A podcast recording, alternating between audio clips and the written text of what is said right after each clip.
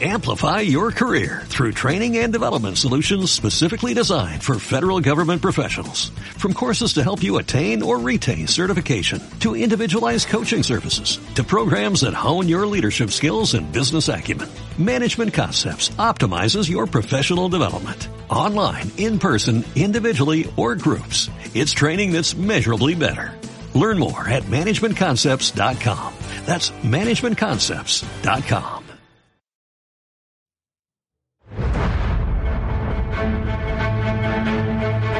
Buenas, ¿qué tal? Estamos de vuelta. Saludos, moradores del refugio. Nos encontramos viajando entre historias, explorando ciudades ancestrales, ruinas misteriosas, naves extraterrestres y todo tipo de lugares ocultos, recorriendo el mapa en busca de nuevas cositas pequeñitas que encontrar. Eso sí, siempre acompañados de Alma Mínguez. Aventureros. Daniel Cordero. Muy buenas tardes, aventureros. Y el que os habla, Víctor Vera.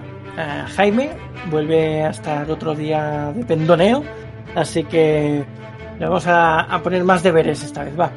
Eh, Jaime, si escuchas los dos programas en los que no has estado, nos tienes que volver a explicar la historia de, de la camisa 11 varas. Pero nada más empezar, ¿eh? Sí, porque si no, no- si no nada más empezar no vale, porque lo va a hacer sin querer en algún momento de la- algún programa. Tras saludar como es debido y presentarnos ante el nuevo hallazgo, entraremos en la cantina donde, como es habitual, nos sentaremos y hablaremos mientras llenamos nuestros estómagos. En el episodio de hoy hablaremos de arqueología, en concreto de Atapuerca. La Sierra de Atapuerca es un conjunto montañoso situado al norte de Ibeas de Juarros, en la provincia de Burgos, en Castilla y León, España, que se extiende de noroeste a suroeste, entre los sistemas montañosos de la cordillera cantábrica y el sistema ibérico. Ha sido declarado espacio de interés natural y bien de interés cultural y patrimonio de la humanidad. Como consecuencia de los excepcionales hallazgos arqueológicos y paleontológicos que alberga en su interior, entre las cuales destacan los testimonios fósiles de al menos cinco especies distintas de homínidos, de la cima del elefante, el Homo ancestor, Homo heidelbergensis, Homo neanderthalensis y Homo sapiens.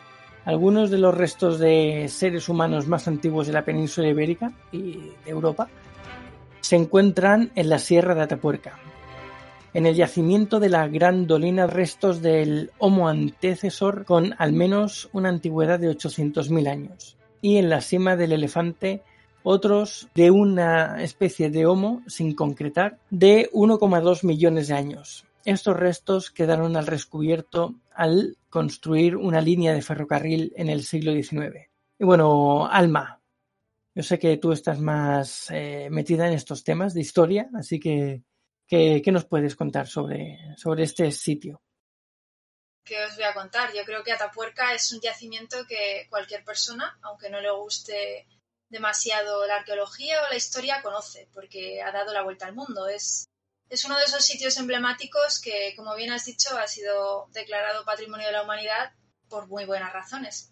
Y es que eh, han sido hallados unos restos que realmente ejemplifican muy bien lo que era la prehistoria, tanto de la península ibérica como en relación con, con la prehistoria general, que, que, se conecta con el resto de Europa e incluso con África, ¿vale? Entonces, ¿qué es Atapuerca? Bueno, pues Atapuerca es un yacimiento que, como bien has dicho, es descubierto en, en el siglo XIX, creo que era hacia 1890 o por ahí, o 1885, hacia finales, eh, y se hace, se descubre por azar, se descubre por azar por el trazado de la línea de ferrocarril. ¿Qué pasa? Que eh, es una zona bastante agreste, es una zona inhóspita en la que se talla lo que es la sierra entera, se talla lo que es la, montaña y al tallarse aparecen estos restos que han sido sedimentados, han sido producto de sedimentación durante millones de años. Estamos hablando de una datación que, llega hasta sí, los eh, 1,5 millones de años tenemos que tener en cuenta pues lo que hemos dicho muchas veces eh, en nuestra especie se remonta eh, a los 1,8, 1,9 millones de años, pues aquí encontraremos ejemplos eh, bastante arcaicos. Debemos decir que en lo que es la península ibérica, el, tema prehistórico eh, está, digamos, que tiene una datación menor que, por ejemplo, la que encontramos en África, porque ya sabemos que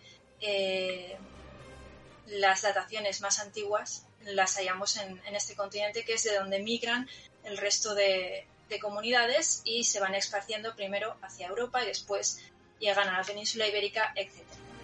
Entonces, ¿qué encontramos en Atapuerca? Pues encontramos una serie de niveles, eh, digamos, muy diferenciados, con una datación muy grande, que nos representan tanto desde el, desde el paleolítico hasta incluso el neolítico, ¿vale?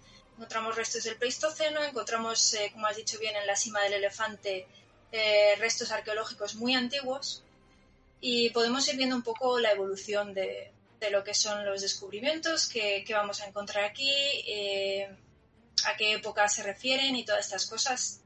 por orden, no sé cómo os gustaría tratar este tema a vosotros. Bueno, pues lo, último que han encontrado ha sido una parte del, de la mandíbula. Y claro, se ve que el, bueno, ahí trabajan muchos geólogos y al que le tocó, bueno, estaba ahí rascando los sedimentos que habían. Parece ser que llamaron a, la experta en animales y bueno, se lo estuvo mirando un rato y parece ser que no estaba nada convencida de que fuese de, de un animal.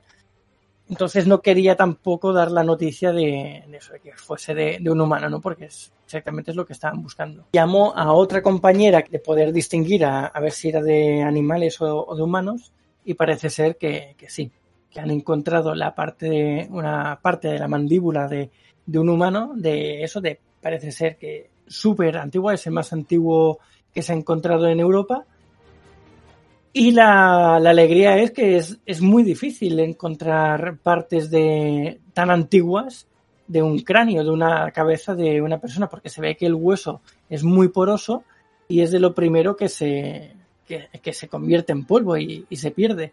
Así que parece ser que está bastante bien conservado donde, donde estaba y le han podido encontrar y, vamos, que ha sido la sorpresa del año, básicamente. No me extraña nada porque en este yacimiento es donde se encuentran los restos más antiguos, eh, o de los más antiguos. Hay, hay otros yacimientos también por la geografía ibérica, pero en Atapuerca se encuentran tesoros, de hecho, ya lo veremos después, se encuentra Excalibur, se encuentra el Miguelón, que es este cráneo neandertal del que hablaremos luego, entonces, sí, es, eh, es un sin parar. Además, el yacimiento de Atapuerca sigue siendo eh, trabajado cada año. Hay expediciones arqueológicas, bueno, trabajos arqueológicos eh, todas las temporadas y, es posible acceder a ellos. No es tan fácil como a otros, a otros yacimientos, ya que es muy reputado, es muy famoso, pero se puede acceder, se puede, se puede trabajar en prácticas como arqueólogo en Atapuerca si, si consigues plaza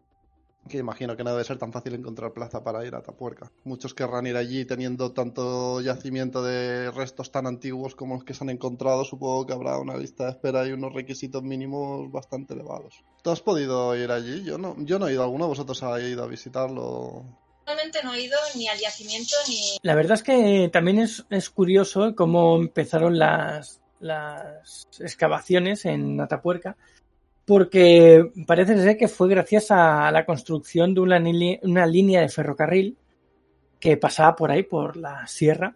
Y, eh, bueno, el, ferrocarril creo entender que llegó a funcionar, estuvo bastante tiempo funcionando y uno de, los que estaban por allí pues descubrió una cueva y en esa cueva vio que había restos óseos y, parece ser que eran de una, de una persona. Entonces llamaron al arqueólogo de la época y así lo confirmó y desde entonces pues empezaron a, excavar y a buscar y, y mira, parece ser que es un yacimiento bastante importante porque están encontrando de todo, hay muchísimas, muchísimas cosas y, parece que hay para de aquí mucho tiempo porque por lo que dicen eh, la zona en la que están excavando primariamente es bastante grande y tienen muchos metros eh, en, los que, en los que seguir rascando, buscando por el sedimento para, para sacar cosas. Así que dicen que por lo menos tienen mínimo 10 años excavando solo. Y hay para generaciones, por lo que dicen también. Pueden ir varias generaciones y aún no se lo acaban. Yo lo que no sabía es que ferrocarril había estado en marcha, sí que sabía que se había descubierto a través de hacer una línea de ferrocarril y a través de esas excavaciones para, para la construcción descubrieron restos óseos y demás.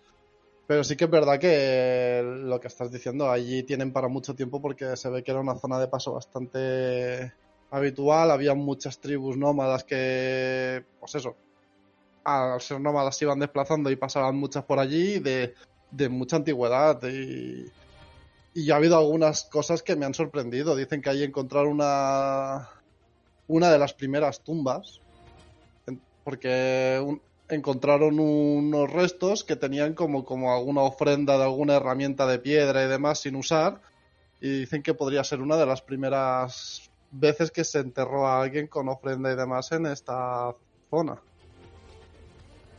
Lo que comentas, eh, Dani, es, eh, bueno, yo creo, probablemente en la cima de los huesos, que es eh, la, parte del yacimiento de, Atapuerca en la que se han encontrado restos neandertales o previos a neandertales, en los antecesores de los neandertales, eh, Heidelbergensis y demás, que sí que ya hay, eh, se considera que es una de las zonas en las que se producen enterramientos casi por primera vez en, en la historia, ¿no? Eh, al menos en, en, el área de, de, la península ibérica. Entonces, eh, sí, yo creo que te refieres a esa parte. Pues sí, además de sobre la cima de, de los huesos, eh, es bastante curioso porque explicaban que parece ser que es una trampa natural donde, donde caían los animales y, y se quedaban ahí para morir, ¿no? ¿Era esta o era en otro lugar? La... Esto es la galería, se conoce como la galería, y es una cueva, es una cueva natural eh, en la que efectivamente eh, en la época usaban a, los animales que venían, a los grandes animales además, eh, utilizaban a, los azuzaban para que fueran en esa dirección y ellos caían en lo que sea, se conformaba como una especie de trampa. Los animales de gran envergadura además caían a la, a la cima eh, se mataban instantáneamente y ya directamente en esa misma cueva, en la parte superior, hacían trabajos ya con, con las herramientas eh, eh, de tipo 2, que son herramientas ya, pues, ya bifaces y demás para tratar lo que es la, la piel, tratar la carne del animal y demás, despiezarlo y hacer todo tipo de, de otros, de otro tipo de herramientas y, y, y también para, para mantenerse, ¿no? Para mantener a la comunidad. Pero sí, es, es muy divertido pensar, bueno, divertido entre comillas, pero sí, eh, que realmente la caza la hacían de una manera muy ingeniosa, ¿no? Mm. Que forma más fácil de hacer a que los animales directamente sean ellos los que vengan a ti, a tu casa, que realmente no son casas, porque tengamos en cuenta que todo esto que estamos hablando, no pensemos que los individuos que vivían en, las distintas cuevas de Atapuerca vivían siempre, eran nómadas, ¿vale? No estamos hablando de sitios sedentarios, no es que hubiera comunidades ahí alojadas eh, todo el tiempo, sino que iban rotando. Entonces, las comunidades tanto de, antecesor, heidelbergensis, eh, neandertales, eh, etcétera, todas estas comunidades a lo largo de, de los millones de años eh, llevaban un tipo de vida que se basaba en determina, en determinadas épocas del año, ya fuera en eh, clima cálido, pues podían ir de, una, de un sitio una zona a otra donde podían eh, aprovechar más la caza, podían aprovechar más las cosas y luego volver. O sea, eran como estaciones más que lugares de vivienda.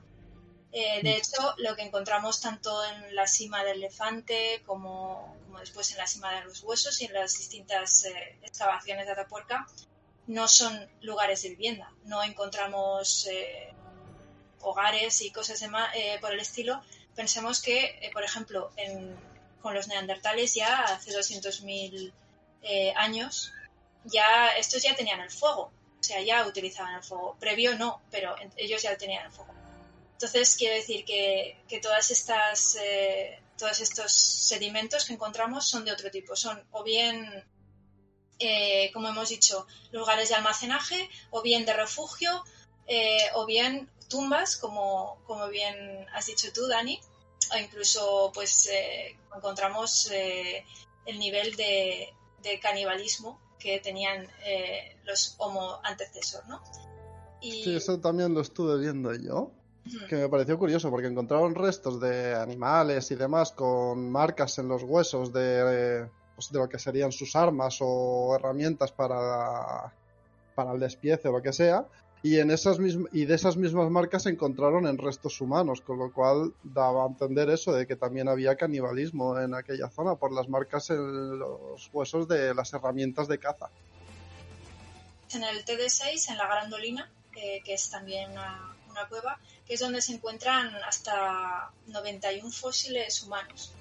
Eh, esto no quiere decir que sea de 91 eh, especímenes, ¿vale? Son 91 fósiles distintas piezas de los fósiles. No sabemos con exactitud a cuántos eh, individuos pertenecían, pero sí que pertenecen al Homo antecesor, que se data aproximadamente en unos 900 u 800 mil años de antigüedad.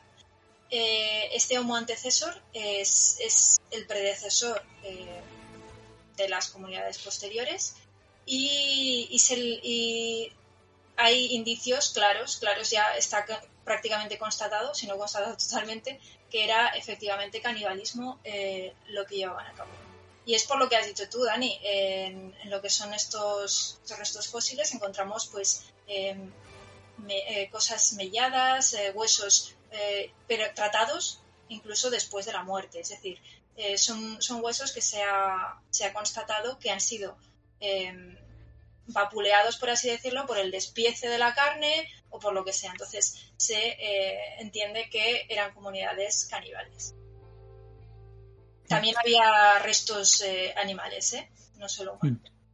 Mm. Sí, también parece. Sí, sí, sí. No, de ahí que entendieran que era el canibalismo, porque en las mismas piezas animales óseas, o sea, las piezas óseas animales, tenían unas marcas que las mismas humanas las tenían, con lo cual daba a entender eso perfectamente, que ese despiece que hacían con los animales también lo hacían con eh, restos humanos, ya sea porque habían fallecido por, necesidad o por lo que fuere.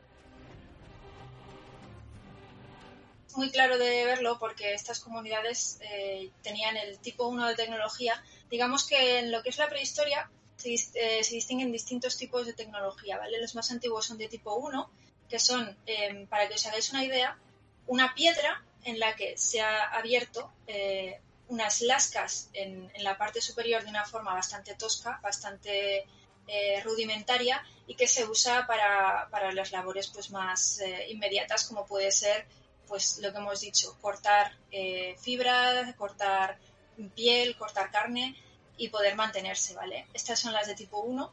Luego las, estas serían las que encontramos en, la grandolina y, y en este y en este yacimiento de, las, de los 91 fósiles y del canibalismo. Eh, después, más adelante, eh, ya serían tipo 2, que ya entraríamos con armas, eh, que no son armas, son utensilios más sofisticados, como por ejemplo los bifaces, que aún siguen siendo bastante, bastante rudimentarios, pero ya están más tratados. Son piedras a las que se les ha eliminado gran parte de la, de la parte exterior, no son redondas en la parte inferior como en la primera, es que digamos que en estas tecnologías encontramos diferencias muy sutiles, ¿vale? Hay que saber, eh, hay que tener un poco ojo experimentado para ver cuáles son las diferencias, pero también es que estas diferencias nos, eh, nos enseñan mucho de, eh, del tipo de vida que lleva gente durante muchísimos, muchísimos años. Es que estamos hablando de, fijaos, mmm, poned ya sé que me voy por las ramas, pero es que poneros en contexto. Si nosotros llevamos 10.000 años de historia, vosotros pensad que en, Atapuerca encontramos restos desde hace eh, casi 1,2 millones de años. 1,2 millones de años. Y en la Grandolina son desde hace 900.000 años. 900.000 años. Después, en la cima de los huesos, tenemos restos eh, ya directamente de neandertales eh, de 200.000 años, pero es que previos a los neandertales también hay secuencias del eh, Homo heidelbergensis o el Homo antecesor eh, que se datan entre los 600 y los 200.000 años, que son sus predecesores. Entonces, ¿os fijáis el rango de tiempo que es? Es que es, bestial. Y durante ese rango de tiempo, para que os hagáis a la idea, la tipología tipo 1 que os he comentado, que son estos, eh, estas bolas pulidas por la parte de, arriba, para que os hagáis una idea, eh, se mantiene durante casi 400, 500 mil años. Y después, a partir de, ya del tipo 2, pues ya entramos en rango de 400.000 años más, eh, para que os hagáis la idea. Y, las, las, tecnologías que se tienen son de ese tipo. Eh, no solo bifaces, también luego van evolucionando y se, dan puntas de flecha, buriles, eh, todo tipo de utensilios ya más sofisticados conforme más nos acercamos a nuestra, a nuestra época, ¿vale? Van eh, increciendo. Pero digamos que las diferencias son súper sutiles. Estamos hablando de secuencias estratigráficas de, muchísimo tiempo con cambios súper sutiles. Y, esto lo que nos da Atapuerca realmente es eh, la posibilidad de ver eh, todas estas, esta evolución en sus distintas cámaras en un solo yacimiento, eh, muchísima diferenciación desde el punto de vista cronológico, tecnológico y, y, también de y también de pues eso, de comunidades y demás. A mí lo que me gustaría, o sea, lo que me gusta de todo esto que estás comentando es que tú dices que son diferencias muy sutiles y el trabajo que tiene que llevar poder em, el estar trabajando allí para ver las diferencias estas y decir este ya es de la primera fase, este es de la segunda, al ser tan sutiles, claro, es muchos años que han estado utilizando esa herramienta y luego muchos otros. A, nivel tecnológico, sí, a día de hoy evolucionamos a, velocidades estratosféricas, pero en aquella época era todo muy lento. Sus herramientas eran muchas de las veces lo que la propia naturaleza les daba, sin más. No, no inventaban nada, podían improvisar alguna herramienta con propios materiales de la Tierra. O sea, y las diferencias para distinguir de cuál es una y cuál es otra es muy bonito, la verdad es súper interesante eh, para entenderlo porque realmente lo que nos, lo que nos distingue a nosotros, los seres humanos, eh, tal y como nos conocemos, es nuestra, nuestra capacidad para manejar cosas. Por algo somos bípedos, tenemos el bipedismo y tenemos los pulgares oponibles, que son eh, lo que ha hecho nuestra especie. ¿vale? El bipedismo ha permitido que el cráneo crezca de una manera mucho menos atrofiada que, que, por ejemplo, especies más homínidas.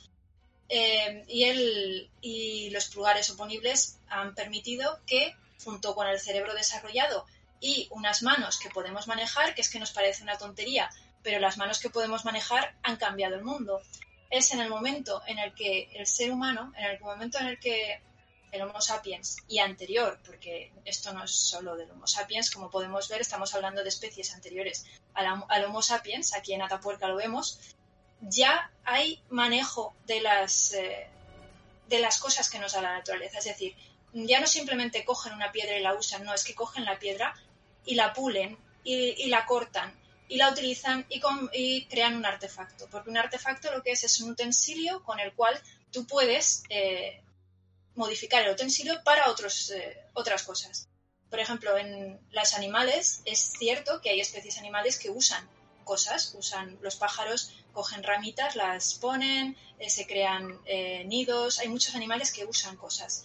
Pero la capacidad del ser humano, la, gracia que tenemos, que nosotros modificamos estas cosas, modificamos los artefactos. Y esto es una de las cosas que se define ya en la prehistoria. Y eso es lo que marca la prehistoria del ser humano y lo que nos distingue de las especies que ya eran más, más mono, por así decirlo, dentro de la evolución.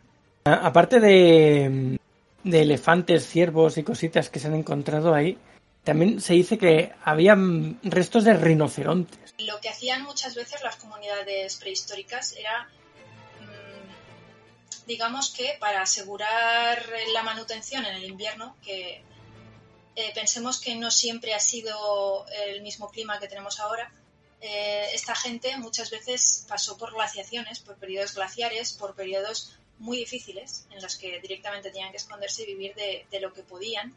La caza era una de las cosas y asegurarse una, una pieza grande era, pues, como podéis imaginar, pues un filón, ¿vale? Entonces sí, hay restos de lo que podían cazar. Hablemos un poco de, la, de los estratos, de la secuencia estrática y cronológica. Estratigráfica, joder, esa es la palabra.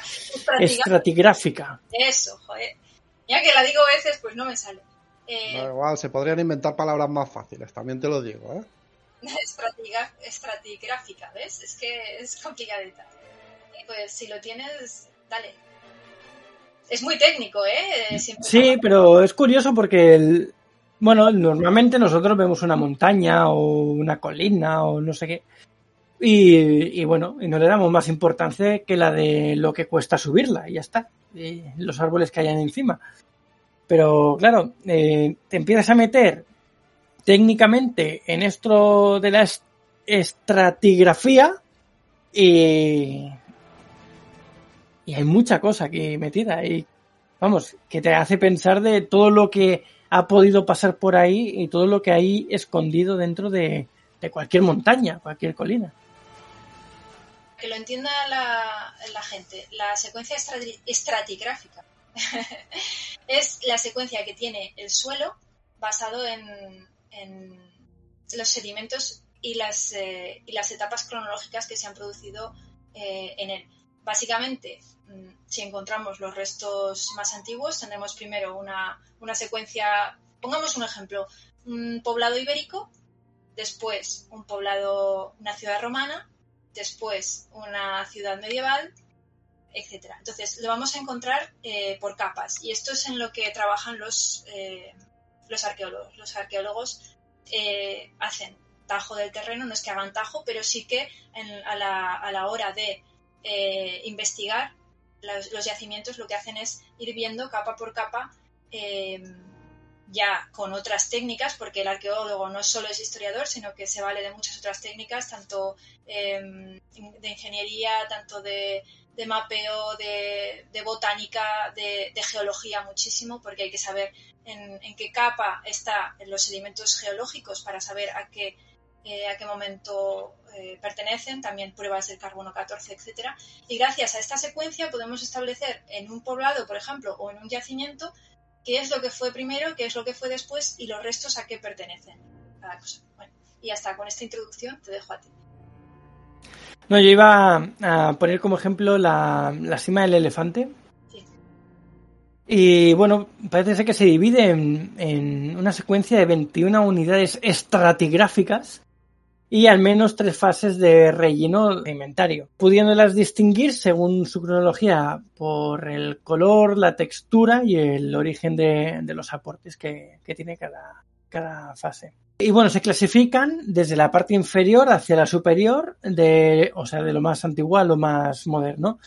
Esto es, por poner un símil rápido, es como un tronco un árbol. La parte del centro es la más antigua y, conforme vamos pasando aritos hacia afuera, pues es la parte más moderna, ¿no?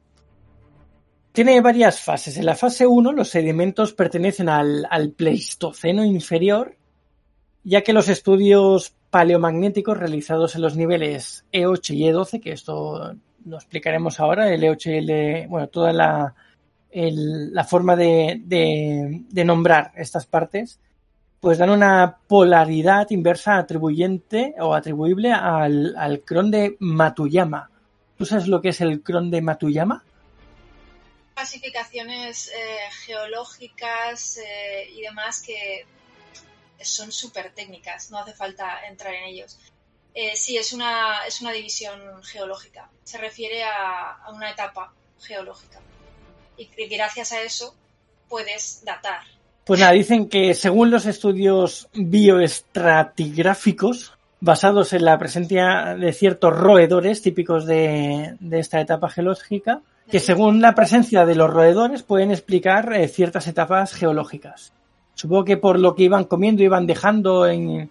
Habrán estado durante muchos, muchas etapas de, Sí, y porque sabemos que determinadas especies eh, zoológicas se suscriben a, un, a, un, momento, hay más en un momento eh, concreto y otro.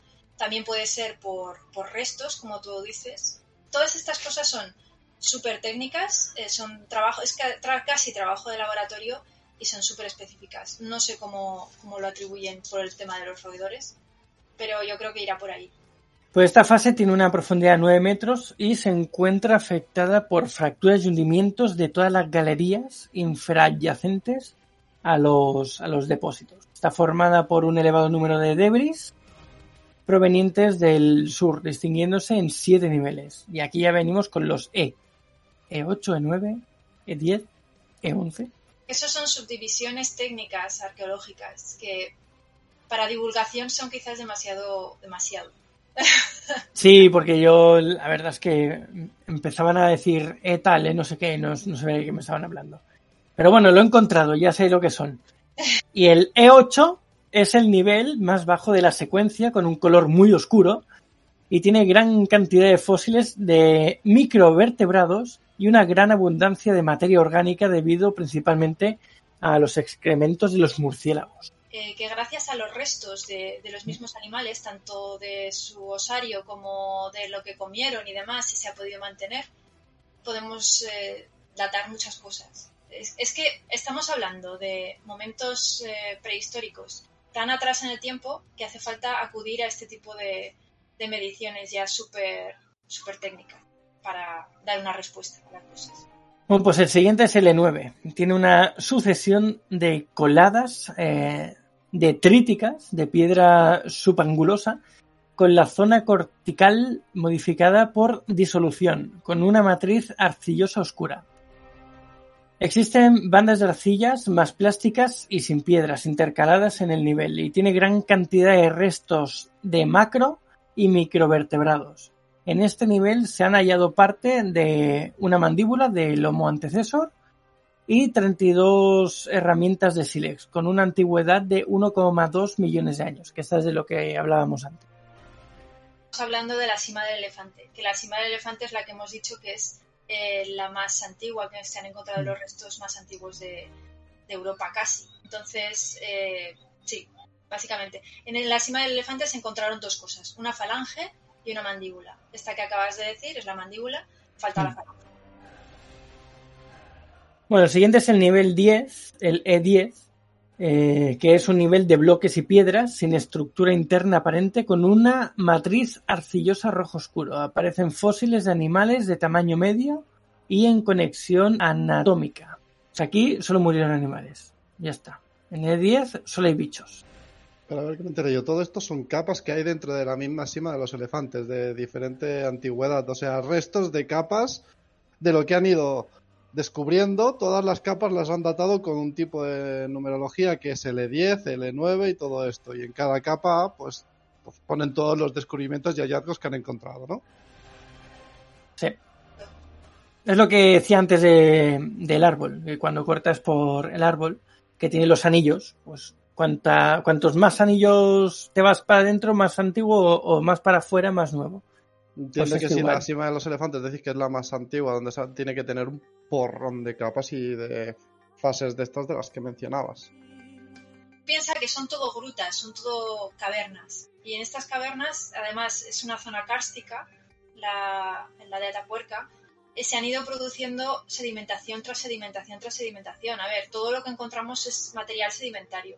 Sobre este material sedimentario se excava, se busca y entonces es donde aparece la secuencia estratigráfica y se puede medir este tipo de, cosas. Ya midiendo ya paleobotánica, paleozoología y demás. Estamos eh, ya entroncando con los paleontólogos, no, paleontólogos no, pero sí paleobotánicos y paleozoólogos. Eh, digamos que hay muchas ciencias englobadas en, en, este, en este tema, no solo la arqueología. La arqueología sabemos que solo es el estudio del hombre.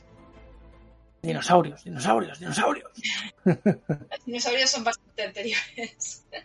Pero estaría guay que apareciese uno por ahí, ¿eh? A lo mejor lo tenían como mascota. Claro. El último dinosaurio. Lo tenían tan bien alimentado que sobrevivió miles y millones de años. Bueno, pues el nivel E11 es un nivel heterogéneo con mezcla de distintos materiales, incluyendo piedra magosa. El E12, nivel formado por una sucesión de coladas detríticas de flujo por gravedad que erosionan el nivel anterior. Tiene un cambio de facies lateral rápido y marcado. En el extremo proximal hay grandes bloques unos sobre otros, disminuyendo el tamaño de los mismos en la zona media, más arcillosa. En el extremo distal abundan las arcillas prismáticas, destacando la poca presencia de piedras. Véase, tierra y piedras. Bueno, A ver, es- es, eh, se puede entender lo que pasa. Claro, hay palabras técnicas que solo se utilizan en, en la arqueología y dices, pues vale. dice Angels, ¿en qué niveles se han encontrado eh, más restos? Pues en, en esta cima del elefante que está estudiando Víctor, ya, ya, ya- ha sacado la mandíbula. Se sacó una mandíbula y una falange. La mandíbula no me acuerdo en qué nivel estaba, En el E E9. en 9. Y la falange pues estará en otro de los niveles. Luego viene el E13, que está formado por gravas de las mismas dimensiones con una estratificación cruzada. Y ya el E14, que es el último de esta fase, porque hay más fases. El E14 está formado por una sucesión de coladas detríticas también de flujo por gravedad con fuertes cambios laterales en las facies. Se diferencian tres niveles dentro de esta unidad, el inferior, el intermedio y el superior. En el inferior está formado por una matriz arenosa con clastos medios, en el medio formado por arcillas laminares alternadas con elementos detríticos y en la superior formado por una colada de matriz arcillosa oscura con grandes piedras que disminuyen de dimensiones en las partes distales. Vamos, que no hay, solo hay piedra y tierra y, y cosas parecidas hasta, hasta abajo. Casi todo lo que estás diciendo es geología pura. De hecho, las facies mm, eh, son las formas y características de la piedra. Entonces, para que te hagas la idea. Claro, aquí lo, lo curioso es meterse en las grutas, en las cuevas que hay y investigar por ahí. Claro, haciendo lo que están haciendo aquí, que es ir pelando capas, pues claro, vas a descubrir pues todo lo que hubo en, en todas las épocas de viviendo por ahí, por esa zona, está claro. Pero no sé, yo creo que es más divertido meterse en las cuevas e investigarlas. Sí. Lo que es es un es, es una joya en cuanto al punto de vista de, de la arqueología y de la historia puramente humana, ¿vale? Y de la península ibérica, claro. Em, pero digamos que no vamos a encontrar esas manifestaciones tan, tan ostentosas para el público medio que, por ejemplo, encontraríamos en Altamira o en, o en otras zonas donde ya vemos arte parietal, ya vemos las- los dibujos en, en las paredes, ya vemos restos más claros. En, en lo que es eh, Atapuerca vamos a encontrar un trabajo ya más técnico. eh, vamos a encontrar los restos, por supuesto, que se han encontrado, eh, pero ya eh, fuera de, de las cuevas. Las cuevas básicamente son de trabajo. puedes verlas para hacerte la idea y tal y cual. Tampoco son similares a como eran en su época, también tenemos que entenderlo. Están modificadas tanto por la sedimentación como por luego los trabajos y demás. Y luego los restos que se han sacado de Atapuerca, pues los veremos ya en el modo de museo ya. Eh, pues todas las, las herramientas, eh, que has dicho tú, el sílex, que es el tipo de piedra, eh, los bifaces, las raederas, todas estas cosas que vamos a encontrar. Ya lo veremos en, en, en museo, ¿vale? Luego los restos humanos, que es lo que ha dado la fama al yacimiento, eh, también lo vamos a ver, por ejemplo, el, el- cráneo del Miguelón, que es este cráneo neandertal tan famoso, eh, que nos permite ver eh, cómo era la estructura facial de, esta gente. Eh, o, por ejemplo, el Excalibur, que, que lo he nombrado antes. Es, Excalibur es, un- es una herramienta, eh, pero que no, no es similar a las demás. O sea, no se le ha visto que haya sido utilizada, así como, por, por ejemplo, un bifaz que, que se ve que, que ha sido utilizada pues, para, su, para su cometido, que es crear lascas o, o directamente cortar o lo que sea la, la piedra está, está magullada, está usada, ¿vale? Este, esta piedra, que además era, tenía cierta policromía, creo recordar, no policromía, sino que era de otro color, eh, se conoce como Excalibur y se le atribuye, eh, se le atribuye un, una- un simbolismo ya. Estamos hablando de que Mm. ya estamos en tiempo neandertal, eh, desde 200.000 años atrás, ya son comunidades mucho más formadas. Sabemos que los neandertales tenían una comunidad per se, o sea, eh, tenían música. eh, básicamente era una comunidad completa, ¿vale? El lenguaje y demás. Y por Sí. supuesto también se les atribuye pues simbolismo religioso y una de las posibilidades que se le dan a Excalibur era que fue una piedra ceremonial, una piedra eh, funeraria o, una piedra con simbolismo espiritual. Yo creo que es más tipo ceremonial porque sí que es verdad que las tumbas que se encontraron o que se ha encontrado la tumba había como ofrendas este tipo de herramientas y de piedras. O sea que entendían que por eso la, eh, herramienta de esta que hablas de Excalibur o el utensilio era muy para ceremonias y demás por eso mismo, porque es una de las que tiene, de las que encontraron en la tumba, tiene una forma similar a la que estás mencionando. Además también eh, la policromía que decías se ve que es, eh, va cambiando de color de, rojo a amarillento hacia abajo y dicen que está relacionado con la muerte, así que supongo que lo utilizaban para eso, para, para entierros y demás. Y después, sí, ¿cómo? No se te oye. Hola. La, gracia, la gracia directamente es que que es una secuencia de entierro, es una secuencia de, restos, pero mm, colocados ahí con el fin de ser enterrados, es decir, no dejados ahí como, como tendríamos en la cima de los elefantes, eh, que era una acumulación de, muertos, ni, ni, restos que se quedan ahí por eh, tema catastrófico, que también es una de las posibilidades eh, que se da a muchos de los de la acumulación de restos que se dan, es que hubo una catástrofe y se, se, dejaron, se tiraron ahí los muertos, pero no es lo mismo que después eh, una secuencia ya mm, claramente de enterramiento, que esto ya comporta un simbolismo humano eh, muy decisivo y súper importante a la hora de, entrañar en qué momento la humanidad empezó a, a hacer culto a sus muertos, por ejemplo. En este caso no es la humanidad porque estamos hablando de un nivel neandertal, pero es básicamente nuestros compañeros, ¿no?